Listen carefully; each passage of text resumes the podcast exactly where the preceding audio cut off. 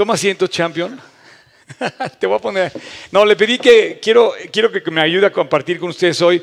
La verdad es que hoy, hoy va a ser un día muy, muy padre. Este, por, bueno, así lo siento. Voy a compartirles todo lo que pasó durante el mes que no estuve. No crean que estoy faroleando mi viaje, ni mucho menos, ni estoy haciendo promoción ni nada. Pero estoy impactado, estoy impactado del tiempo que, que Dios nos regaló al grupo que fuimos allá a Israel. Estuve también en G316, eh, Suiza, Italia y Francia. Entonces la verdad es que no puedo creer que Dios esté abriendo puertas a nuestra iglesia en esos lugares. De regreso me paré ahí a compartir con varios creyentes y bueno, quiero empezar eh, diciéndoles que va a estar muy padre el día de hoy y bueno, decirles que estuve de viaje. No sé si quieras poner unas fotos rápidas, Tocayo, del, de, algo que, que quieras poner ahí de lo que te pasé. La que te guste a ti, Tocayo. Por ejemplo, esa, la que sigue, ese es el grupo de personas con los que fuimos. Nos hicimos amigos hasta del chofer. Este es, eh, bueno, parte de, la vista del... Bueno, vas muy rápido, Gallo. Pero bueno, ese es el grupo. Ahí estamos. Eh, ok, vamos a dejarlo ahí, si no, nos vamos a perder. Hay muchas fotos. Pero miren, eh, el día de hoy quiero iniciar de aquí al campamento, porque ya se nos viene encima el campamento. Entonces quiero tomar estos domingos y quiero que se pasen adelante, porque los que, eh, los que estén atrás aprovechen que hay lugares adelante, porque que vean mejor la pantalla. ¿eh? Va a haber cosas bien padres que, quiero proyectarles y, cosas interesantes sobre lo que quiero hablar, porque eh, llegué tan conmovido de este viaje a Israel. Israel no es, una ciudad, no es un país como cualquier otro, que dije, bueno, voy a compartirles lo que me impactó en particular, ¿no? Entonces, eh, Israel es una nación que me habla de mí y que te habla de... O sea, Israel, me voy a atrever, fíjense bien, voy a atreverme a tocar el tema de Israel. Yo sé que Dios, Jesús, nació como judío en Israel y él de, Israel saca un mensaje al mundo que dice, ve a todos los confines de la tierra, Judea, Samaria, hasta los, hasta los, hasta los límites de la tierra. Y dice, prediquen el Evangelio. Pero de Israel sale el mensaje que estamos predicando hoy. Entonces, me voy a atrever a tocar el tema del pueblo de Israel, de la nación de Israel, que es realmente una nación ejemplar. En menos de 70 años ellos han construido lo que, imagínense, han resurgido después de haber estado 2000 años destruidos, dispersos, y aparte han sido destruidos varias veces. Los babilonios los destruyeron, eh, Hitler los, quiso destruir, los romanos los destruyeron, y hoy Israel vive como una potencia en todas las áreas de la vida. Es impresionante. Pero quiero hablarte de Cristo en Israel, lo que yo creo y lo que Dios me puso. Ahora, de estas, digamos, quiero enseñarte eh, esta foto, Tocayo. Quiero, quiero que veas esta foto del monte Nebo. El monte Nebo es un monte que yo no había visitado y que por primera vez tuve la oportunidad de ver pero había leído muchas veces, no sé si ustedes leyeron alguna vez el Deuteronomio 30, donde dice Jesús, te he puesto delante la vida y la muerte, la bendición y la maldición, escoge pues la vida para que vivas tú y tu descendencia, amando al Señor tu Dios, atendiendo su voz y siguiéndole a Él, porque Él es vida para ti y prolongación de tus días. O sea, ese lugar, ahí donde estoy tomando la foto, señores y señoras, niños y niñas, pasaron prácticamente del, del capítulo 27, 28, 29, ese es el recorrido que llegan en la tierra de Moab, así, Moab, ahorita lo vamos a ver en el mapa, eh, y se plantan ahí temporalmente en el campamento con Moisés. Moisés. Dios le dice a Moisés, tú no vas a pasar a la tierra, pero te la voy a enseñar. De ahí, donde estoy parado yo, ustedes ven, ah, qué bonito paisaje. Esa es la tierra de Israel. De norte a sur y de este a oeste. Se ve completita. De verdad, ahorita se los voy a enseñar para que vean ahorita. pero ahí pasa esto, miren, y para eso le pedí a Luis, ¿ya estás listo? Nos vamos a meter a estudiar la Biblia y va a estar increíble el día de hoy. Además, el día de hoy son los días que más me gusta, así como nubladitos, frescos, no hace calor, no se pueden quejar. Ya. Ok, Deuteronomio 30, vamos a entrar en materia. Quiero que lean lo que dice Deuteronomio 30 del 5 al 10. Y te hará volver Jehová tu Dios a la tierra que heredaron tus padres, y será tuya, y te hará bien, y te multiplicará más que a tus padres, y circuncidará Jehová tu Dios tu corazón, y el corazón de tu descendencia, para que ames a Jehová tu Dios con todo tu corazón y con toda tu alma, a fin de que vivas. Perdón, en este, en esta, digamos, de este versículo, Dios se lanza y le dice, y te haré volver, te haré volver. Dios te hará volver a la tierra, a la tierra que te- perdiste. Y dice, te haré volver y que heredaron tus padres y será tuya. Entonces, hoy Israel ahí está. Claro, ahí está la franja de Cisjordania, hay un pleito de árabes pales- palestinos con ellos, ya sabes, ese es el gran conflicto. No me voy a meter en ese conflicto, simplemente quiero hablar de la herencia que Dios le cumple hoy por hoy. Israel está en su tierra, tiene 69 años, el año que entra es su 70 aniversario, y están de verdad impactantes. Continúa, Luigi, por favor. Y pondrá Jehová tu Dios todas estas maldiciones sobre tus enemigos y sobre tus aborrecedores que te persiguieron. Y tú volverás y oirás la voz de Jehová, y pondrás por obra todos sus mandamientos que yo te ordeno hoy. O sea, en ese lugar, en el monte Nebo, Dios está diciéndole a través de Moisés a toda la nación de Israel un mensaje que hasta hoy retumba en los oídos y en el corazón de la nación de Israel. Dice, tú tienes que poner en práctica los mandamientos que yo te doy, los mandamientos de Moisés. Obviamente es el profeta más alto en el pueblo de Israel. Moisés, no hay nadie más alto que él como profeta eh, judío. Y dice, los mandamientos que yo te doy los tienes que poner por obra. Se los dice en el monte Nebo, a, a la- a las faldas del, del monte. Eh, aquí hay una interacción muy interesante de todo el mensaje, porque dice, te voy a bendecir. Eres mi, eres mi nación escogida, eres mi pueblo especial, pero dice, tienes que obedecer y dice, tienes que buscar a Dios con todo el corazón y tienes que convertirte a Él con todas tus fuerzas, con toda tu alma y sobre todas las cosas. Continúa, Luigi. Y te hará Jehová tu Dios abundar en toda obra de tus manos, en el fruto de tu vientre, en el fruto de tu bestia y en el fruto de tu tierra, para bien. Porque Jehová volverá a gozarse sobre ti para bien, de la manera que se gozó sobre tus padres, cuando obedecieres la voz de Jehová tu Dios, para guardar sus mandamientos y sus estatutos escritos en este libro de la ley. Entonces pareciera que sí hay una interacción de desobedezco me va mal, obedezco me va, me va bien. Y la bendición de Israel tiene una bendición especial Dios sobre este pueblo, pero no le exenta de portarse bien. Como a ti y a mí tenemos una bendición por haber venido a Cristo, convertirnos, somos coherederos de la misma nación, de la misma bendición, somos hijos del mismo Padre, Él nos adoptó y tenemos esa misma bendición.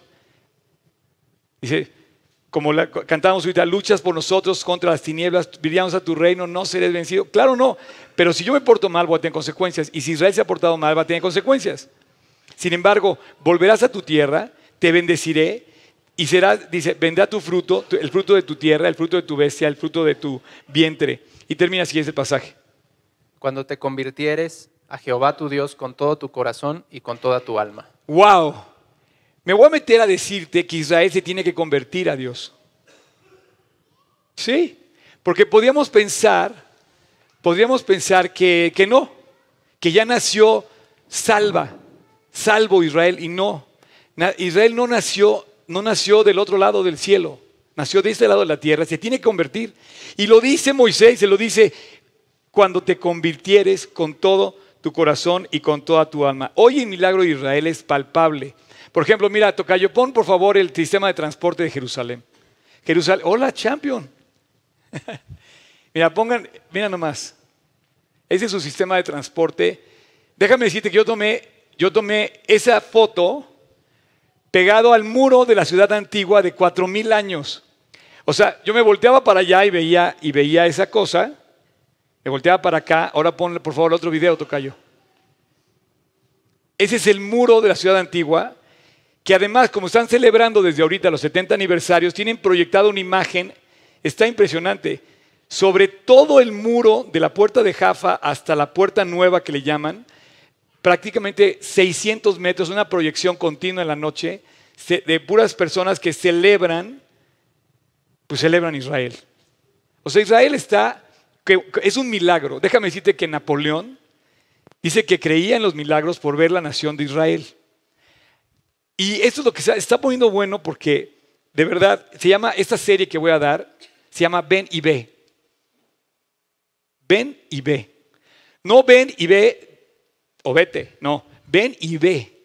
Entonces yo fui a Israel y vi, pero además fui a Cristo y vi muchas cosas y estoy viendo muchas cosas y me muero así de ver que pasan cosas extraordinarias, así extraordinarias con mi vida y con aquellas personas que le creen a Dios, que van con Dios.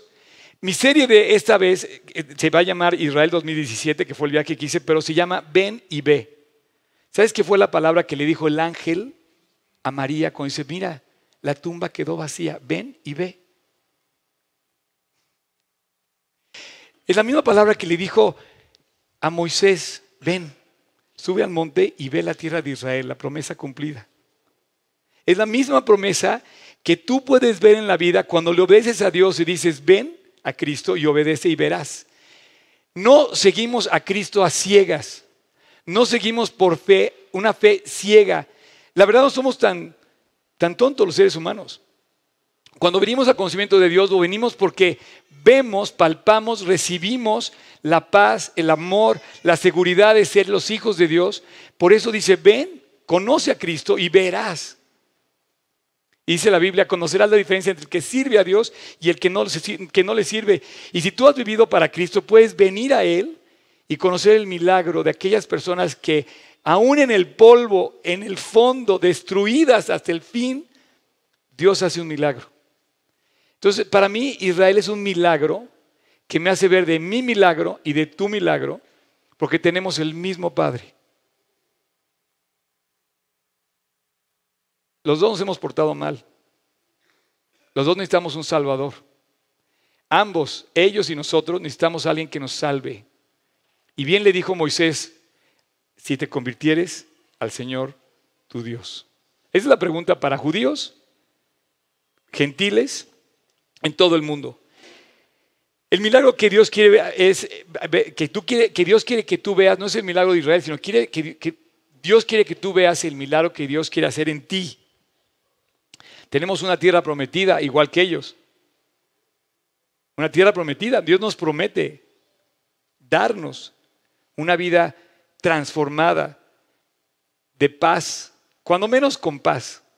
No sin broncas, pero sí con su compañía. Eh, podemos ver promesas cumplidas igual que en Israel, podemos ver promesas cumplidas con nosotros podemos ver miles de pruebas superadas por el milagro de Dios trabajando en nuestras vidas. Así como Israel abrió el mar, quiero decirte que tú no olvides nunca que ese mismo Dios que abrió el mar para que pasaran los israelitas, tanto del mar rojo como del, como del río Jordán, que lo abrió y pasaron en tierra seca, así Dios va a abrir nuestras vidas y va a abrir en medio de las dificultades, nos va a permitir pasar y nos va a librar porque somos sus hijos. La promesa de estar con nosotros siempre. La bendición que le dijo, vamos a oírlo, ahí en el monte Nebo le dice Moisés a Josué, yo ya voy a morir, tengo 120 años, ya me toca partir, pero tú vas a seguir guiando este pueblo. Y le dice, y Dios va a estar contigo siempre. Esa misma promesa también la tienes tú. Eh, es un pueblo único, Quiero decirte que no hay nadie como Israel. Nadie. Odiado por, por muchos y amado por otros. Así somos los creyentes.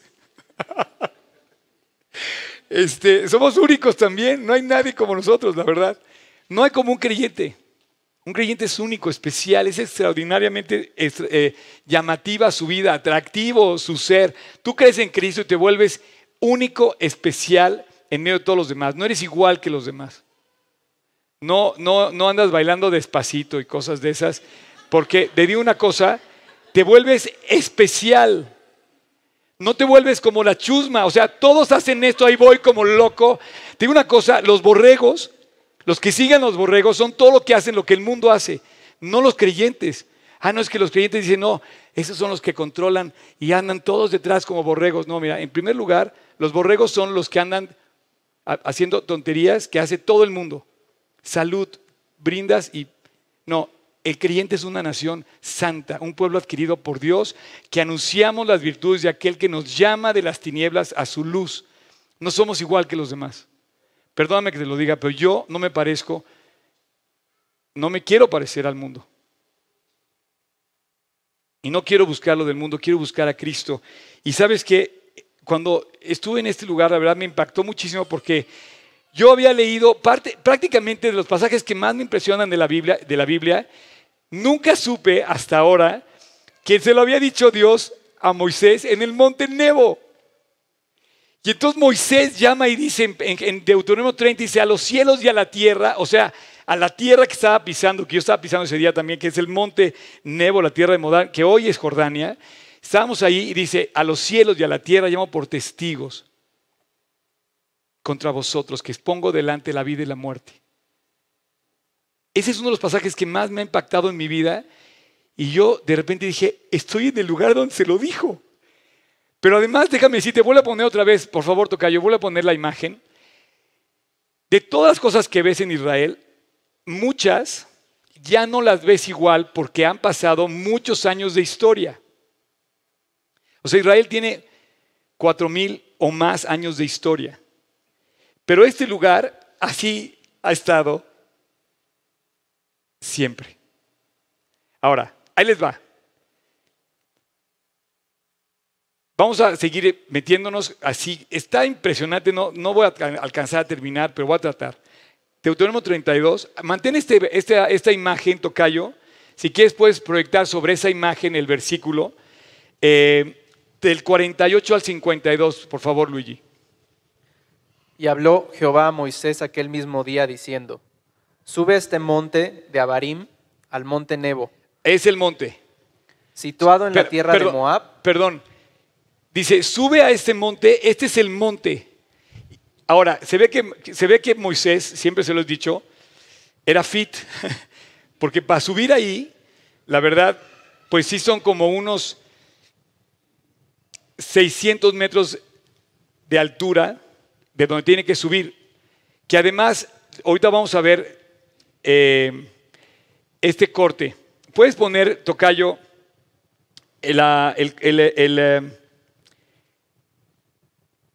eh, espérame, espérame. El A5. Miren, esta es la altura del corte de la altura que dice, que describe el versículo, sube al monte. Estamos aquí en el mar muerto, 400 metros bajo el nivel del mar. Si tú te bajas hasta el fondo del mar muerto, llegas todavía como a 700 metros. Es el lugar más abajo de la tierra que existe donde puedes estar. Sin embargo, este, es el nivel cero, que es el mar Mediterráneo. Simbólicamente, o sea, figurativamente, imagínate, este es el valle del Jordán, este es el río, este es el lago de Galilea, y digamos que el monte Nebo estaba viéndose de este lado, o sea, donde estoy yo, este, como a unos 600 metros de altura. Hacia el otro lado, hacia el mar Mediterráneo, se ve el Monte de los Olivos, el, eh, eh, por ejemplo, el Monte Tabor, donde fue la transfiguración de Cristo, está aquí. Aquí está Jerusalén, en el Monte de los Olivos, al lado del Monte Moriah, Olivos, y, el Monte Sión. Digamos que en esta zona se ve Jerusalén. Si yo estoy parado en el Monte de Nebo, yo lo puedo ver. Puedo ver hasta el Mediterráneo. Es impactante de este a oeste y de norte a sur. El monte, el monte más alto de Israel es el monte Hermón, que inclusive tiene nieve. La semana que entra voy a proyectarles varias imágenes de norte a sur y de este a oeste sobre esto, pero tiene nieve este monte. Y acá es desierto. En menos de tres horas puede estar en la diferencia de nevar contra desierto. Y bueno, en este corte de arriba lo puedes observar un poquito más claro, la, depresión que hay en el, en el, tocamos en el lo que se llama la llanura del Jordán o el desierto, hacia, hacia el sur se hace esa depresión. Y puedes comparar el nivel, el nivel del mar, que es nivel cero, a esto. Entonces, si yo estoy parado en el monte Nebo, digamos que estoy viendo por aquí toda la tierra de Israel, que por cierto quiero que ubiquen que este es Jericó. ¿Se acuerdan? Las murallas de Jericó que ¿Y quién más vivía en Jericó? ¿Quién? ¿Quién? Raab, ajá, ¿y quién más? ¿Se acuerdan del chaparrito de la canción? Saqueo. ¿No? ¿No vive en Jericó? Sí, ahí vivía. Pero bueno, ahí está. Esta, esta, de ahí lo veo. Hoy, hoy vamos a tomar en cuenta eso. Continuamos con el pasaje. Sube al monte Nebo. Al monte Nebo, situado en la tierra de Moab. Volvemos a poner el versículo tocayo con la vista del monte Nebo atrás, porfa. En el- dice, situado en la tierra de Moab. Perdón, Luigi. Eh, dice, sube al monte Abarim, el monte nuevo situado en la tierra de Moab. Esta no es la madre de todas las batallas, de, todas las bombas, dice Mother of all bombs, ¿no? Ahora, hay una, hay una bomba en Estados Unidos que se llama Mo- Moab. Lo digo para que te ubiques y para que lo recuerdes siempre. La Mother of all bombs no es eso, es otra. Es Moab. ¿Qué es Moab? Puedes poner el eh, A1. Miren, es un mapa mundi. Dime si no Dios escogió la estrategia perfecta para, para publicar su mensaje en el centro de la tierra hacia todo lo demás. Ese es Israel. Está en el centro prácticamente. Para que lo veas en el mapa mundi completo, puedes poner la A2, Tocayo. Tocayo. Este es Israel. Este pequeñito lugar, donde está mi dedo, prácticamente, observen, estoy en el centro del planeta. Prácticamente. O sea, de aquí dice Dios, pu- publiquen el Evangelio todo. Ahora puedes poner el A3. Ok. Moab, Edom y Amón. Los amonitas, los moabitas, los edomitas.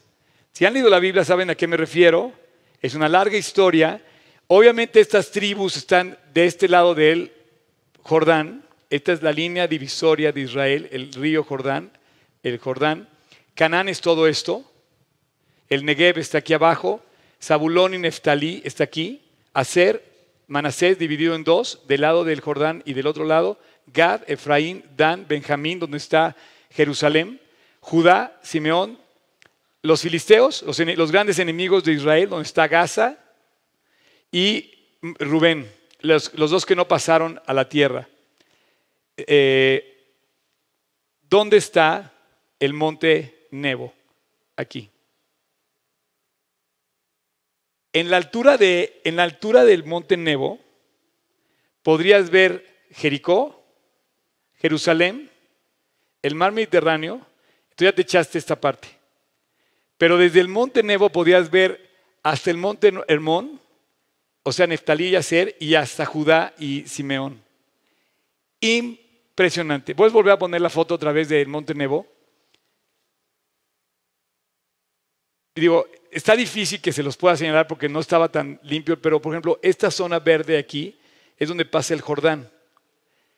Esta parte de aquí es la ciudad que hoy eh, es Jericó, es una parte de la Cisjordania, es una, es una ciudad este, con muchos problemas, pero es Jericó. Entonces, él ve Jericó, que de hecho de ahí mismo, ¿qué pasa con, Israel? De ahí mismo surge el nuevo líder, que es Josué, y de ahí sale a conquistar Jericó.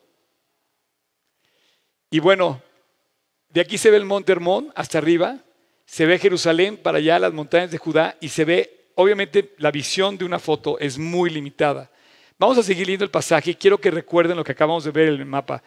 Nos quedamos en el versículo que dice, la tierra de Moab, que está frente a Canaán, A Jericó. perdón, Moab, que está frente a Jericó, y mira la tierra de Canaán, que yo doy por he- heredad a los hijos de Israel, y muere en el monte al cual subes, y sé unido a tu pueblo, así como murió Aarón, tu hermano, en el monte Or, y fue unido a su pueblo. Yo no sé por qué, pero la, la Biblia es un, es un libro de montes. El monte, el monte Moriah, el monte de Sión, eh, el monte de los olivos, y hay referencias a muchos montes. En la vida de Moisés en particular, hay tres montes que, que distinguen su vida.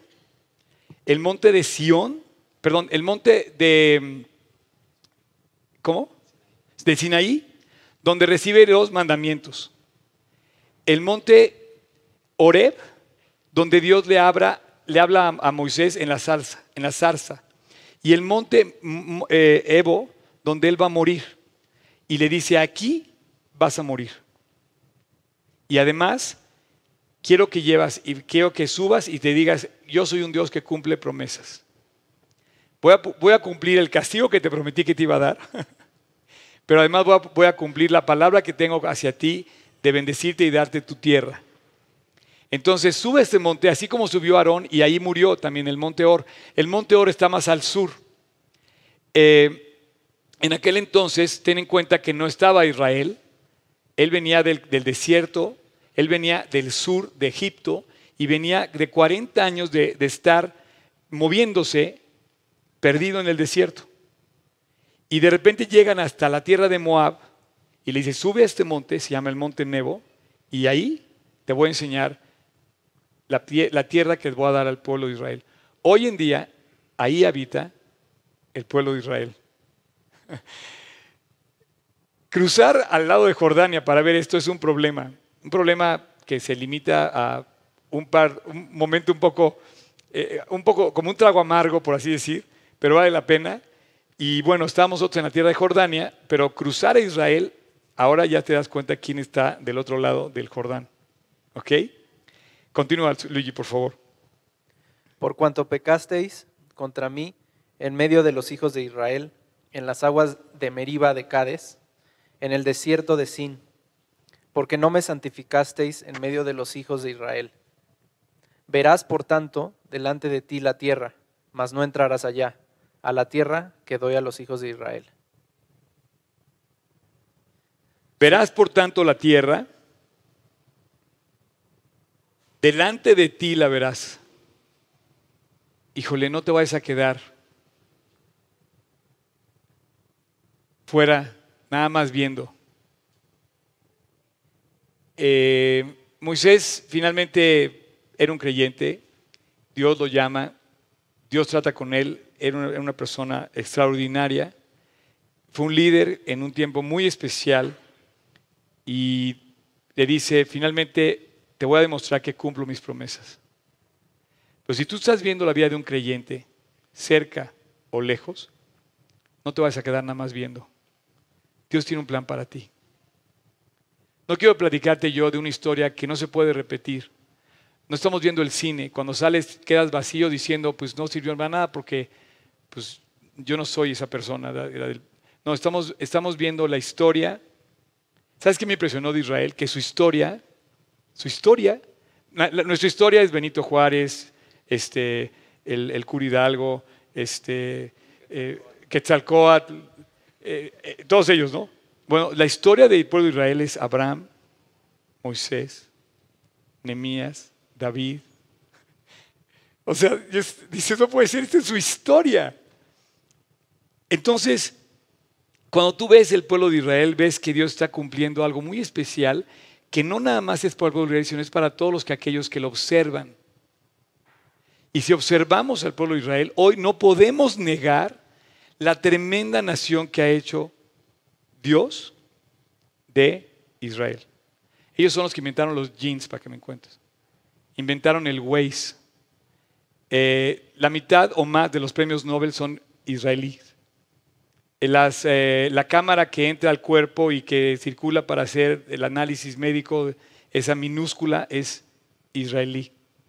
O sea, han desarrollado en la, agronomía, en la, milicia, por ejemplo, si tú hablas hebreo, podías hablar hebreo con, los en los tiempos de Jesús y los tiempos de David. ¿Te puedes imaginar? Es como si ahorita habláramos azteca y encontráramos una nación de aztecas. O sea, el milagro es impresionante. No ha perdido su idioma, la vigencia, a pesar de todas las destrucciones que ha tenido. Pero esa, esa forma extraordinaria de vivir, Dios se la está cumpliendo. Le dice, y delante de ti te voy a dar la tierra, la verás, hoy la tenemos.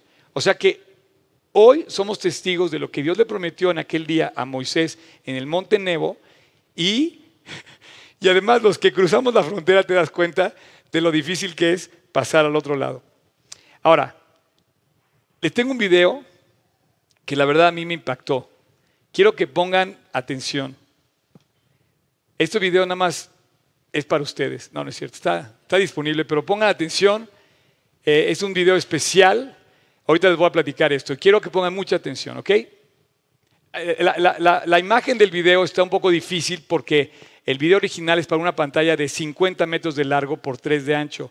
Entonces no la puedo meter en una pantalla de estas. Entonces, por favor, pongan mucha atención.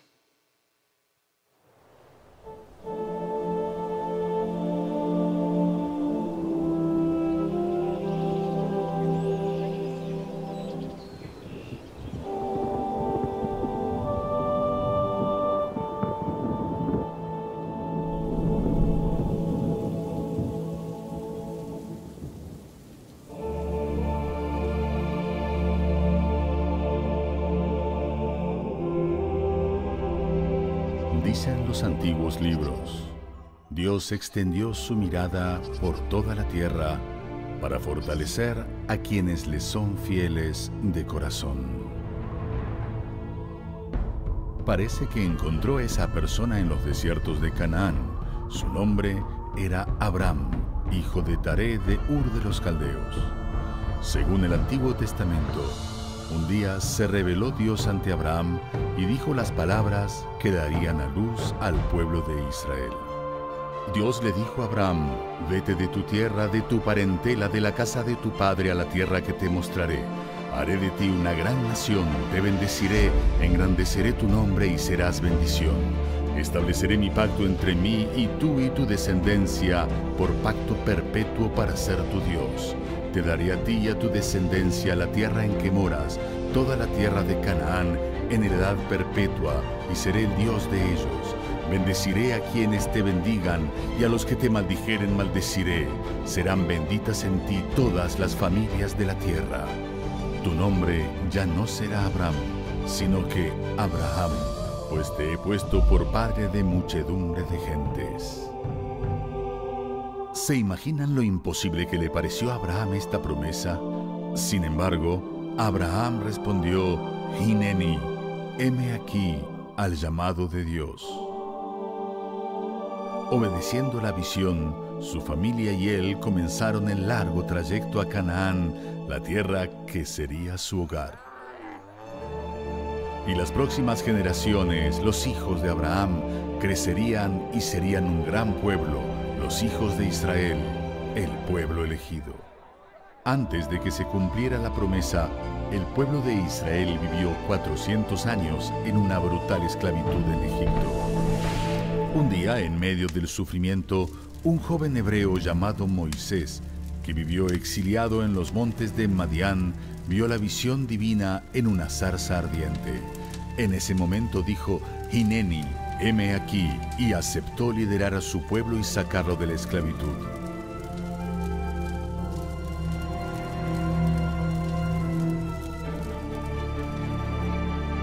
Poco tiempo antes de morir, Dios llevó a Moisés a lo alto del monte frente a Canaán y le mostró la tierra prometida. A pesar de que Moisés no pisó la tierra en vida, el pueblo de Israel estaba a punto de ver cómo se cumplía la promesa a Abraham.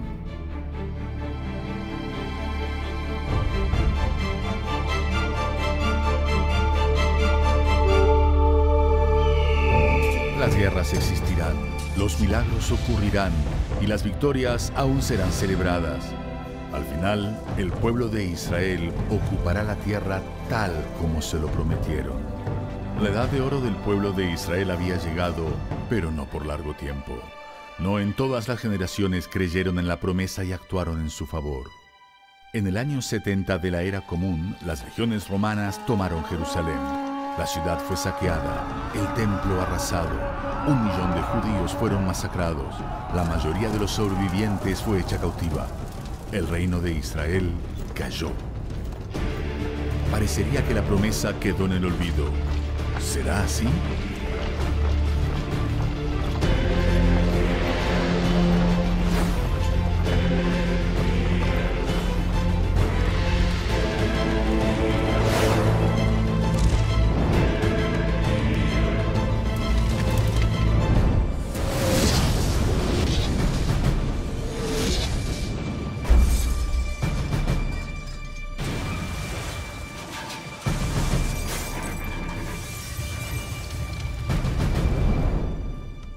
Mil años antes, el profeta Ezequiel estaba sumergido en su plegaria. Ezequiel se dio cuenta que estaba parado frente a un valle lleno de huesos secos, huesos de seres humanos. Mientras el profeta contemplaba la escena, Dios le preguntó si esos huesos podrían vivir. Ezequiel le respondió sabiamente, Señor Dios, tú lo sabes. Lo que sucedió a continuación fue impresionante. Dios le dijo a Ezequiel que hablara con los huesos y les ordene vivir. Más tarde escribió el profeta, profeticé como me fue mandado, y hubo un ruido mientras yo profetizaba, y aquí un temblor, los huesos se juntaron cada hueso con su hueso. Miré, y he aquí tendones sobre ellos, la carne subió y la piel cubrió por encima de ellos. Me dijo, todos estos huesos son la casa de Israel. He aquí que yo abro vuestros sepulcros, pueblo mío, os haré subir de vuestras sepulturas y os traeré a la tierra de Israel. Dios le dijo a Ezequiel que esta es la casa de Israel. Así como los huesos secos fueron restaurados, también el pueblo de Israel lo será. Aun cuando el pueblo de Israel se encontraba en la diáspora, continuaba la prédica año tras año. El próximo año en Jerusalén. Los años se transformaron en décadas y estas en siglos, y para muchos la promesa parecía un sueño más y más lejano.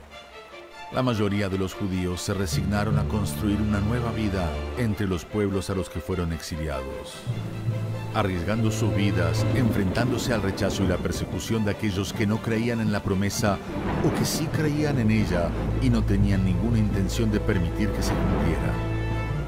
Sin embargo, los judíos encontraron a otros que sí creían en las antiguas profecías y les ofrecieron su ayuda. A su manera, al igual que nuestros patriarcas, en los momentos cruciales, ellos también respondieron, Ineni, heme aquí a la promesa y al pueblo de Israel. Ellos se llamarían cristianos sionistas. Cristianos sionistas. Esta, esta imagen eh, que acaban ustedes de ver, me parecía, y lo que estoy haciendo yo me parecía como aquella interlocución que tuvo eh, Esteban aquella vez que lo iban a apedrear, donde relata todo así como de rápido la historia del pueblo de Israel. Lo acabamos de ver en tiempos modernos, una historia. Sus, grandes héroes es Ezequiel, por ejemplo, el profeta, Moisés, Abraham, y empiezas a ver todas estas profecías. Lo que es una realidad es que nos estamos viendo y es un hecho. Israel es un hecho. Israel es una realidad. Eh, pues vamos a Vamos a continuar leyendo esta parte de que sucede en el Monte Nebo. Por favor, Luigi, capítulo 34 de Deuteronomio. Subió Moisés de los campos de Moab al Monte Nebo, a la cumbre del Pisga, que está enfrente de Jericó, y le mostró Jehová toda la tierra de Galad hasta Dan, todo Neftalí y la tierra de Efraín y de Manasés, toda la tierra de Judá hasta el mar occidental, el Negev y la llanura, la vega de Jericó, ciudad de las palmeras, hasta Zoar. Ok. Vamos a ver la imagen nuevamente. Recuerden las palmeras, les dije, se, alcanzan a ver ahí a lo verde. Este es desierto, pero hay palmeras.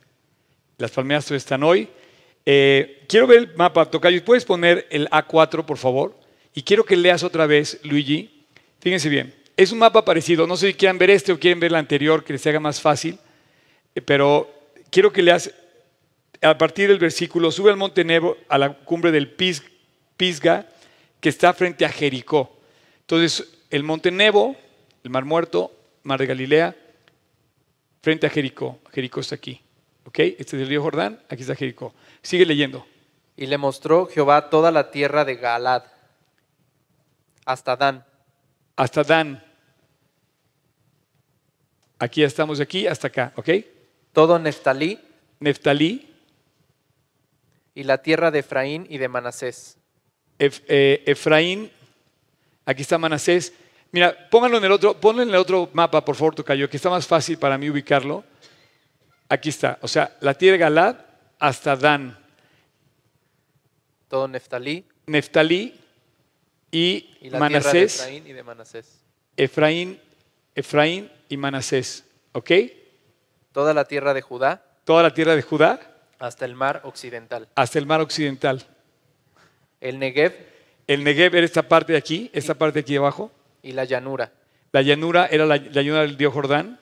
La vega de Jericó, La vega de Jericó, que ustedes la vieron, ciudad de las palmeras, ciudad de las palmeras. hasta Zoar. Zoar está aquí abajo.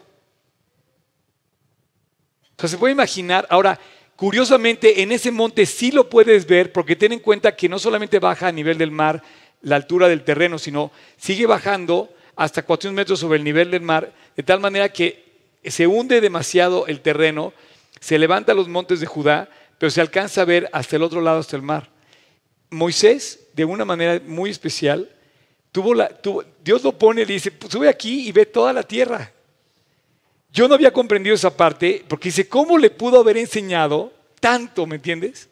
Pues sí, son 20 mil kilómetros cuadrados aproximadamente, se los enseñó desde el monte Nebo. Eh, continúa, por favor, Luigi.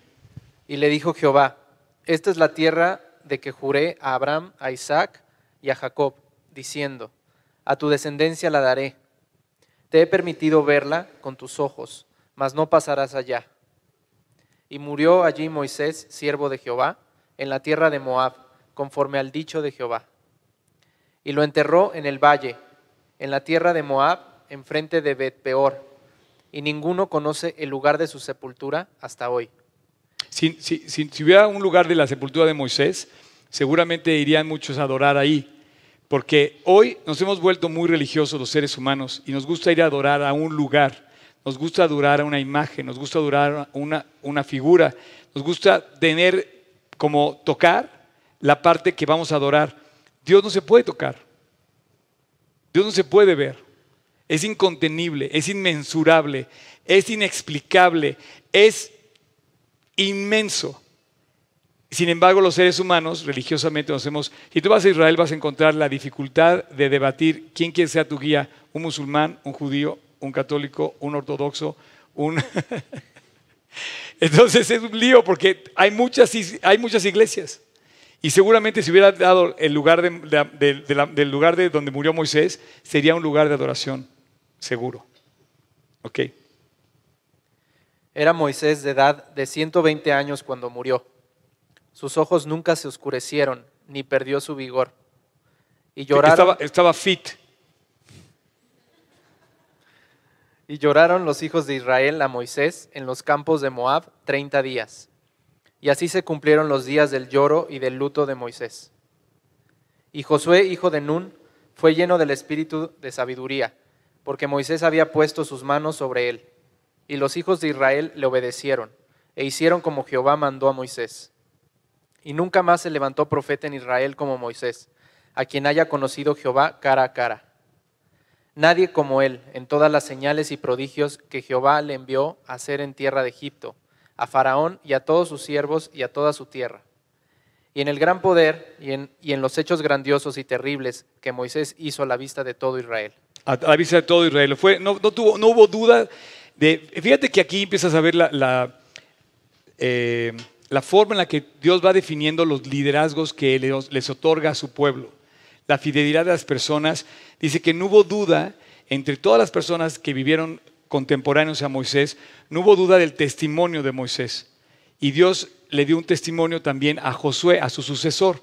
De tal manera que no les mandó contratar un nuevo líder que traían contratado de otra iglesia, ¿verdad? Dijo, no, vengan y... No, de la misma iglesia, de su mismo corazón, de su misma nación, después de caminar por años, muchos años juntos con Josué, levanta a, es- Josué como su sucesor, como su líder sucesor. Entonces, eh, eh, las tierras ya las vimos cómo las reparte, se ve cómo se extiende la, la- visión y es una visión real. Y la tierra de Israel es una ciudad, digo, es- es- se alcanza a ver. eh, hay tres ciudades importantes, básicamente, Tel Aviv, que es la capital, Jerusalén, que ese es, perdóname, Jerusalén es la capital. Hay, una, hay un debate porque el mundo no, no lo quiere reconocer como tal, pero Jerusalén, ellos, para ellos Jerusalén es la capital, siempre ha sido la capital y siempre lo será. Tel Aviv y eh, Haifa son las tres ciudades más grandes, ninguna con más de 600 mil habitantes. ¿ok? Jerusalén, creo que eh, Tel Aviv tiene 600 mil habitantes. Pero es- el mensaje de la Biblia es un mensaje de montes. Es un mensaje como de sitios, donde Dios le habló. Entonces, curiosamente, este monte, para mí fue muy especial verlo y, y de repente, como que pasaron miles de cosas que decía, wow, con esto, ¿no? Pero es indescriptible, no lo puedes, no lo puedes eh, tú, eh, eh, como que Dios trabaja en tu corazón. Yo no sé qué Dios está trabajando en tu corazón, pero quisiera que vieras que hay un mensaje para ti en medio de todo esto que te estoy diciendo. el pueblo de Israel es un, es un pueblo admirable. Y Moisés, que fue su líder aquel entonces, te digo, en el monte Sinaí recibió los, los mandamientos, en el monte Oré Dios le habló y lo llamó, y en el monte eh, em, eh, Nebo Dios despide. Ahora, lo que sigue sigue siendo el mensaje que le da Dios a Moisés, pero yo quiero transmitirte a ti algo que Dios puso en mi corazón, que yo me siento incluido en, en, estas, en estas palabras, en este texto. ¿Quieres leer por favor 31 del 1 al 8? Por favor, este tocayo. Fue Moisés y habló estas palabras a todo Israel, y les dijo, Este día soy de edad de 120 años, no puedo más salir ni entrar. Además de esto, Jehová me ha dicho, no pasarás este Jordán. O sea, ya lo vimos, ya lo aclaramos, ya supimos, ya sabemos la historia, ¿ok? Jehová tu Dios, Él pasa delante de ti. Él destruirá a estas naciones delante de ti y las heredarás. Josué será el que pasará delante de ti, como Jehová ha dicho. No le cambies. Déjalo ahí, Tocayo, por favor. Quisiera detenerme un momento nada más para que veas la promesa que significa esto.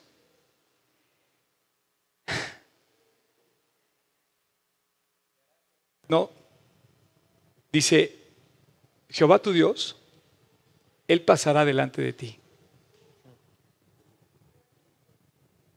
La presencia de Dios fue prometida a esta gran nación.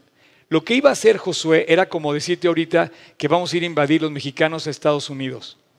Era temerario, era sumamente peligroso, era ponerse la soga al cuello y morir. De los doce espías, diez dijeron, estamos muertos si vamos a invadir Jericó. Nos van a destruir, porque nada más son una nación, son muchas naciones, muchos pueblitos, muchas naciones que estaban del otro lado del Jordán, y lo que estaba haciendo la invitación de Dios era temeraria. Si tú cruzas esto, eh, prácticamente eh, pero dice, pero yo, yo voy a ir contigo.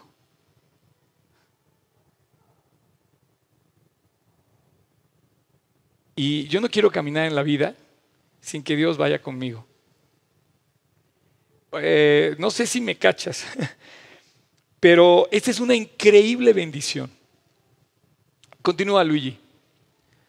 Y hará Jehová con ellos como hizo con Seón y con Og, reyes de los amorreos, y con su tierra a quienes destruyó. Y los entregará Jehová delante de vosotros, y haréis con ellos conforme a todo lo que os he mandado. Esforzaos y cobrad ánimo, no temáis, ni tengáis miedo de ellos, porque Jehová tu Dios es el que va contigo, no te dejará ni te desamparará.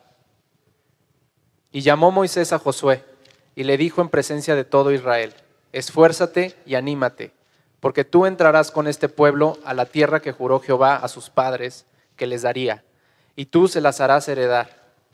Y Jehová va delante de ti, Él estará contigo, no te dejará ni te desamparará, no temas ni te intimides. Esta es mi gran promesa, esta es tu gran promesa.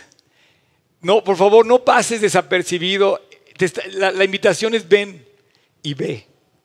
Dios va delante de ti. Esto es la fe. Esto es cuando tú tomas en cuenta la palabra y le crees a Dios. Es cuando dices, voy a obedecer lo que la Biblia me dice y lo voy a hacer. Esta promesa de estos ocho versículos que acaba de leerle en Deuteronomio 31, le repite varias veces, le dice, yo voy a ir contigo. Hoy en la mañana, cuando tú te levantas, no estás confiado en lo que traes en la cartera. No estás confiado en que si va a salir el sol. No estás confiado si sales acompañado o sales solo. No estás confiado en que va a haber paz y seguridad a tu alrededor. Estás confiado en una gran promesa de Dios que te lo dice y te lo dice y te lo dice y te lo dice. yo voy a estar contigo. No puedes pasar desapercibido de esa promesa. Caminar en la vida y saber que Dios me acompaña ha sido mi gran fortaleza. Es más, es increíble. Hasta el día de ayer, antes de acostarme, vuelvo a llegar a mi cama y decir, Dios, con todas mis broncas, con todos mis problemas, con toda mi voz que se me está quebrando, con toda mi dificultad, con todo lo que estoy viviendo, con todo lo que me falta, con todo lo que yo ni, yo mismo me aguanto, este, con todo lo que veo a mi alrededor, con todo lo que está pasando, yo sé que tengo tu presencia. Yo te quisiera preguntar si tú tienes esa misma seguridad. Déjame decirte que todo el Evangelio es eso. Todo el mensaje de la Biblia es ese versículo. En el monte Nebo le dice Dios el Evangelio completito. Se lo suelta y le dice, yo voy a estar contigo, ve y conquista aquella tierra, pero no puedo, yo voy a estar contigo. Pero no tengo armas, yo voy a estar contigo. Tú sabes la, guerra de los seis días, el milagro que fue eso. Haz de cuenta que 20 pelearon contra 10 mil y ganaron. Pero lo dice la Biblia, dice, uno, uno vale mil. Uno de esos que cree que Dios está con él vale mil.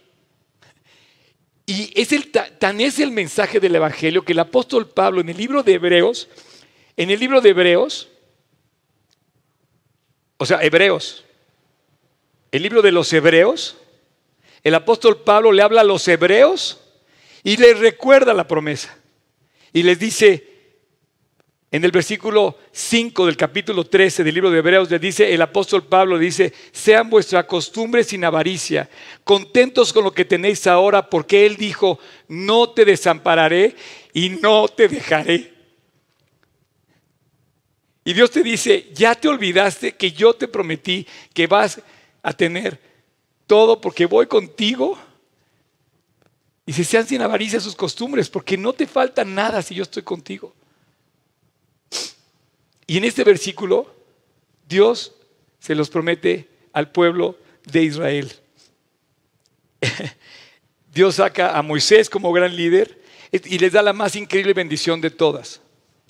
Yo quisiera que tú te dieras cuenta de, la, de la, que la bendición no es que ellos tienen más y nosotros tenemos menos, o que ellos son muy picudos, nosotros no tanto. No, la bendición que ellos tienen es la misma que tú puedes tener y además algunos de ellos y muchos no lo tienen. Porque en el mismo versículo dice que te conviertas al Señor tu Dios con todo tu corazón. Y yo le quisiera preguntar a muchos de los israelitas si realmente creen, si han convertido al Señor su Dios, o solamente siguen sus mandamientos, o solamente están convocados a un lugar. No, la promesa es la presencia de Dios contigo. La promesa es tener comunión con Dios. Yo te quiero preguntar, ¿cómo está tu comunión con Él? Ese es el punto. ¿Cómo está avivado tu corazón? ¿Qué tanto arde tu corazón en tu relación con Cristo? La promesa hoy es para ti. Desde el Antiguo Testamento hasta el Nuevo, todo el Evangelio dice que debes conocer a Dios en forma personal. Oye, pero yo no se puede ver. No, no se puede ver. Pero creer es como ver. Eso que nos, eso que nos ha dicho nos hace llegar a una conclusión, que hemos fallado a, a ese compromiso con Él. Lo hemos ignorado, lo hemos dejado a un lado y eso nos ha llevado a lo más terrible que hemos hecho, que ha sido pecar. El pecado nos llevó nos ganó. Pero el pecado nos ganó por, haber dejado a Dios, por habernos apartado de Él. Cuando tú has pecado es porque has dejado los caminos de Dios. Cuando yo he pecado es porque he dejado los caminos de Dios.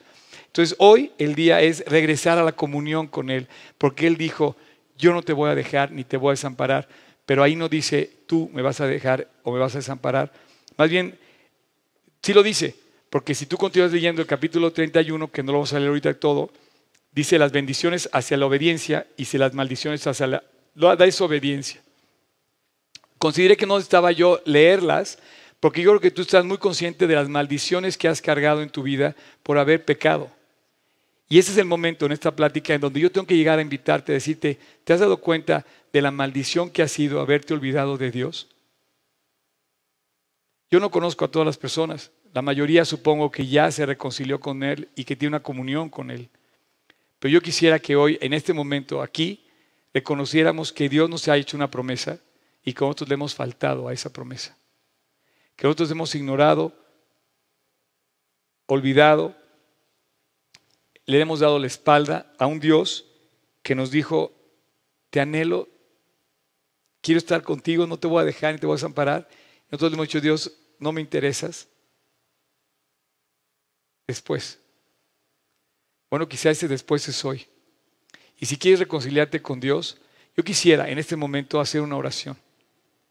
Una oración contigo que me estás escuchando, que no sabes, o que no tienes la seguridad, o que conscientemente sí sabes que has dejado a Dios. Pero si no lo tienes, si no, si no vives esa comunión, es porque no la tienes. Cierra tus ojos, inclina tu rostro y yo te quiero invitar a que hoy tú te reconcilies con Dios. Tienes una maravillosa promesa y Dios está llamándote a la puerta de tu corazón y te dice, aquí estoy. Si tú oyes su voz y abres la puerta de tu corazón, Él va a entrar a tu corazón. Si tú hoy le pides perdón a Dios, te vas a reconciliar con Él. Porque Él está aquí y te dice que nunca te va a dejar. Es el momento de reconciliarte con Él. Así es que si tú quieres, te invito, ahí en tu corazón, en silencio, abre la puerta y deja entrar a Jesús a través de esta oración. Si tú quieres, repite conmigo, en tu interior, esta oración es para ti.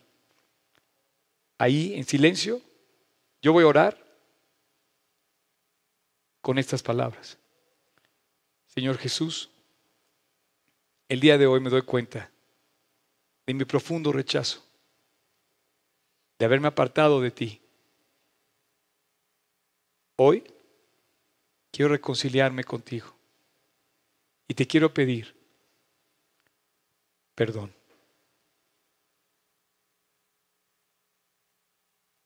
Jesús, límpiame. Perdóname, cámbiame. Y entra a mi corazón. Te invito a mi vida, Jesús, como mi Salvador, como mi Mesías, como aquel que fue al Calvario a morir, a cumplir mi paga y moriste en mi lugar. Te acepto como mi Señor aquel que debo seguir y te acepto como mi Salvador, aquel que me dio su salvación en la cruz.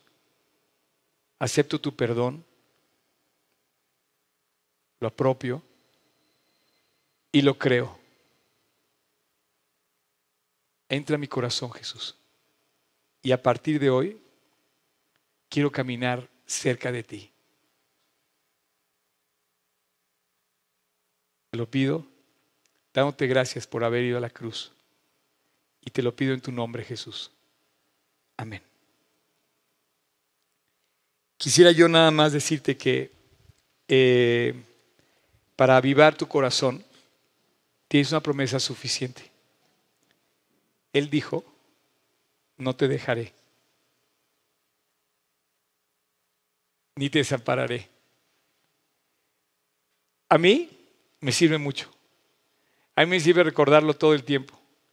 Me reconforta saber que me levanto y está conmigo. Me acuesto y sigue conmigo. Camino, enfrento, veo. Ha habido momentos difíciles en mi vida donde entro a la puerta, paso la puerta y dije, Dios, gracias porque puedo enfrentar esto porque tú estás conmigo. Esta es una tremenda promesa para los hebreos y para los que creen. Que yo diría que es más bien para aquellos que creen, porque hay muchos hebreos que no la disfrutan. Disfrutan de muchas costumbres, disfrutan muchos rituales, disfrutan de una gran nación, pero aún todavía no, no disfrutan de su Mesías, de su Salvador.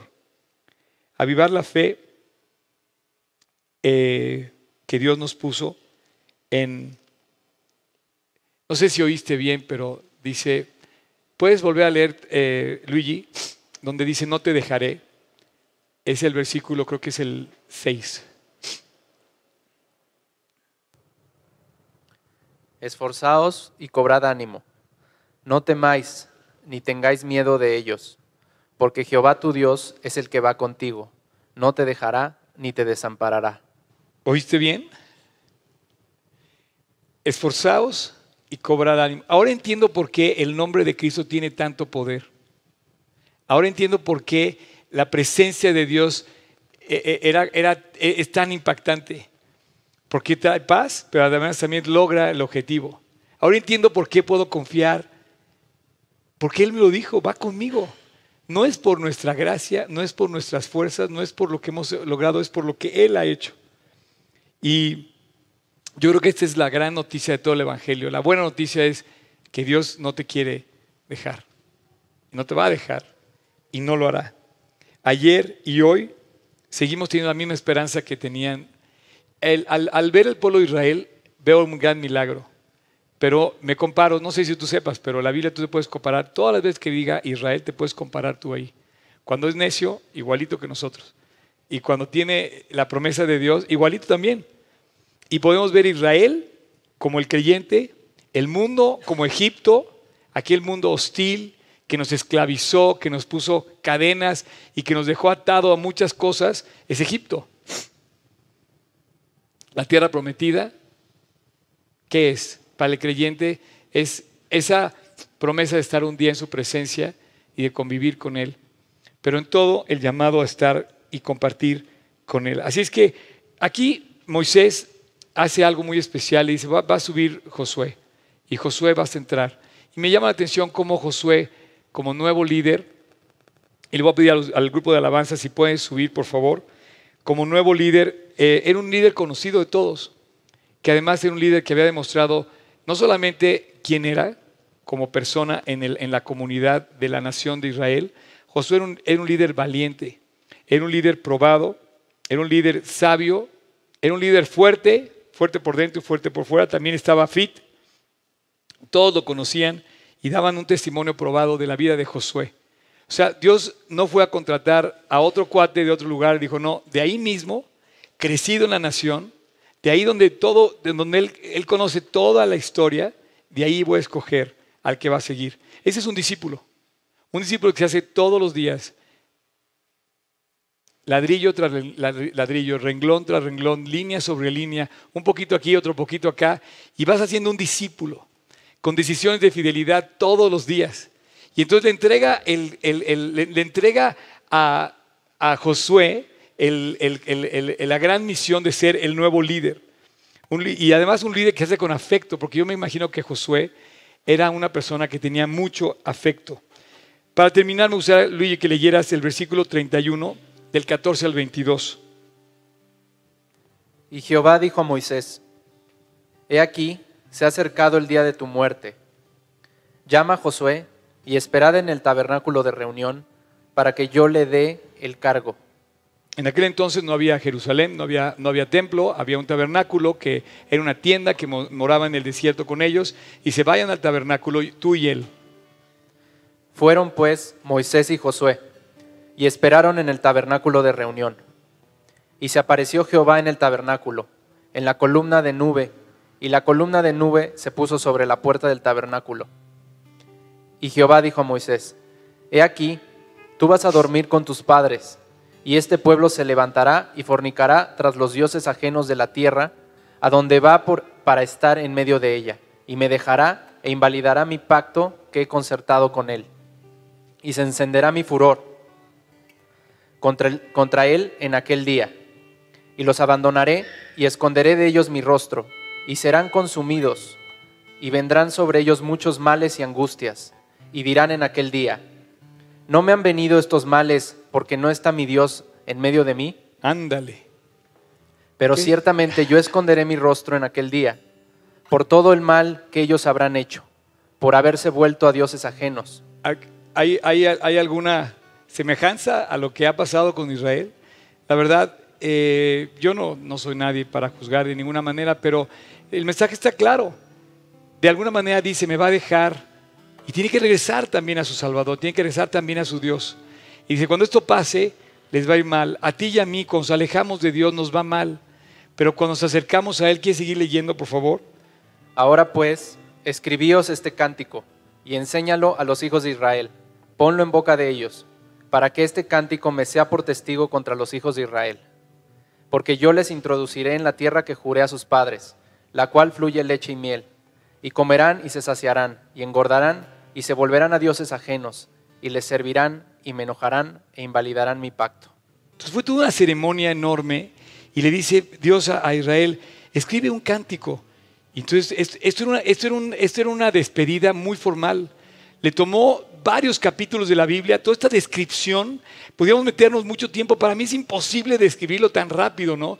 Este cántico está en el capítulo que sigue, el capítulo 32, y el completo es un cántico. Los cánticos, te digo una cosa, son algo sublime, solemne, algo que no se olvida, algo muy especial. Los que tienen la oportunidad de cantar, eh, Dani, eh, Adán, Yossi, y tú y yo que podemos cantar, también ustedes también cantan, ¿no? Pero todos los que cantan, el cántico hace, hace una referencia muy especial. Mira, no voy a poder terminar todo lo que quería decir, pero aquí quiero terminar con esto. Cuando tú tienes un cántico, tienes un himno. Y un himno te incluye, un himno te representa, un, niño, un himno te hace un llamado, un himno te hace, un- te da un mensaje. Tú sabes lo que significa, por ejemplo, este, oír el himno nacional. Digo, hasta los mariachis, cuando los oyes que estás fuera, te, te- vuelve a fluir en la vena el- el valor mexicano, ¿no? Pero el himno nacional nos identifica.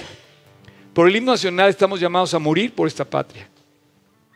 En serio, estamos llamados que estamos, tenemos un llamado a morir, a dar nuestra vida por nuestra nación. Es un, es un cántico. Un cántico es el himno nacional. Pero en este cántico, Dios le describe, en este cántico, el capítulo 32, le describe la grandeza de Dios, las cosas grandes que ha hecho, las cosas impresionantes, los milagros que han visto, los recuerdos que traen de Egipto cuando salieron y todo, cómo Dios le dio las plagas a Moisés. No hubo nadie más milagroso en el, en el Antiguo Testamento que Moisés. Había hecho grandes eh, y, y portentosos milagros. Ese cántico hablaba de ese carácter de Dios, pero también hablaba del carácter del hombre. Y le dice, y le describe cómo somos. Y entonces dice, escribe este cántico y, dáselos al pueblo. Enséñaselos al pueblo. Mira, yo no tengo otro cántico, pero traigo este, que estamos aquí atrás. Un cántico especial. Son palabras sencillas. Son palabras del corazón de las personas que lo hicieron. Pero hablan de un gran Dios. Hablan de un Dios que nos está llamando a una comunión íntima diaria con Él, que te dice, no te voy a dejar nunca, no te voy a desamparar nunca. Oye bien, porque dice, no te voy a desamparar. Quizás tú me dejes, yo no te voy a dejar. Y sabes, tengo 38 años siguiendo a Jesús, cantando el mismo cántico con diferentes versiones, voces y a lo mejor ya tonos, porque ya no canto igual que antes. Pero del corazón cada vez sale más fuerza para cantarlo con más ganas y decirle, Dios, no tengo palabras para darte gracias porque tu vida me dice otra vez que no me, va- no me vas a dejar nunca. Perdón que soy así, caray. Yo no sé, no sé cuántas veces han llorado. Dice que Ezequiel, Jeremías caminó por la ciudad destruida de Jerusalén y lloraba. ¿Sabes por qué los judíos andan vestidos de negro? Porque lloran que no tienen su templo. Están de luto. No tienen su templo. Dice, ¿cómo vamos a cantar si nuestra ciudad fue destruida? Pues están comenzando a regresar a su tierra, que además es el reloj profético de Dios, y estamos viendo que Dios no los ha dejado y no los ha desamparado. Y a mí me recuerda ese llamado, esa vista, que si yo vi esto en ellos, también lo voy a empezar a ver en mí.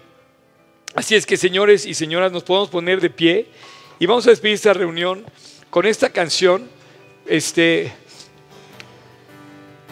muy, muy sencilla, pero yo te quisiera decir que nunca olvides estas palabras que has escrito hoy, que, que Dios nos compartió hoy, para que las escribamos en nuestro corazón y que recordemos que no nos va a dejar.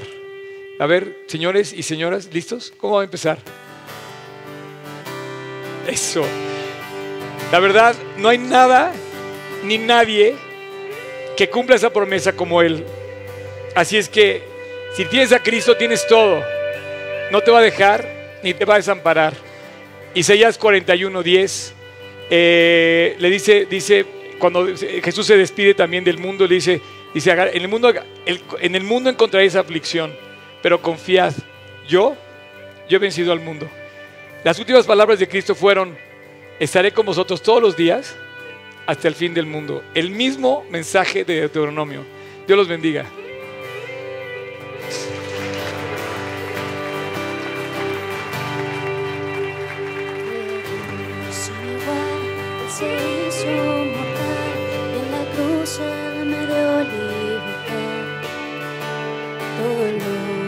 Soy la.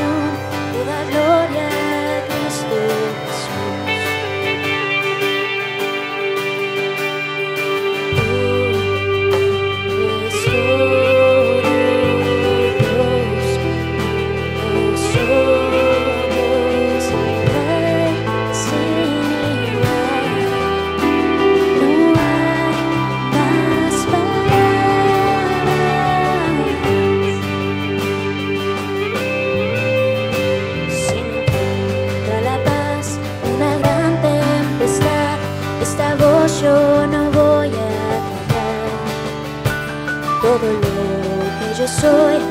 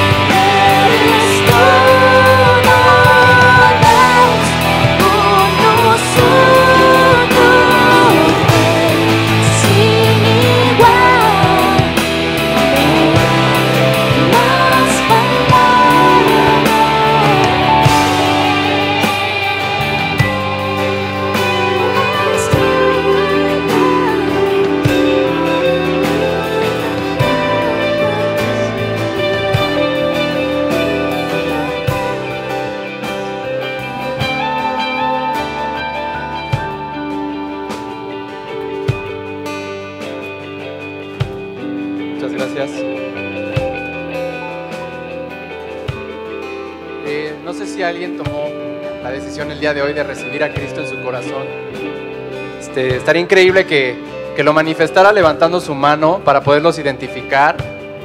Queremos compartir con ustedes un mensaje. Gracias a Dios. Bueno, te vamos a regalar, te vamos a regalar una Biblia porque queremos que, que- que te acerques a Dios. Y la verdad es que yo quiero que todos nos acerquemos a Dios.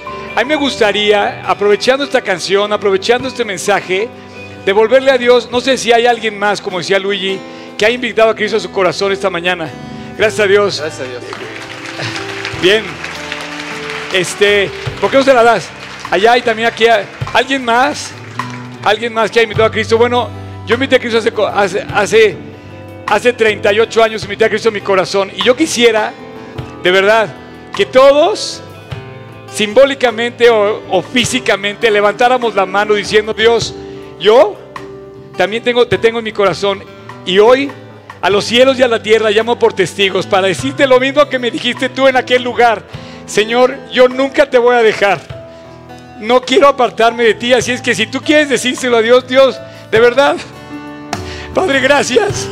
Porque queremos que tú selles estas palabras en nuestro corazón para que caminemos contigo íntimamente. Yo sé que hay una emoción muy grande en este momento en cada uno de nosotros, pero debe haber, debe haber un, un compromiso, una decisión al 100% para caminar contigo todos los días, Dios. Y hoy te decimos que no queremos apartarnos de ti, que queremos seguirte con todo el corazón. Así es que, Padre, cumple tu promesa tu presencia camine con nosotros todos los días y bendigas a nuestras vidas, nuestras familias y a esta nación de México que también recibe tu bendición, Dios. En tu nombre te lo pedimos, Jesús. Amén.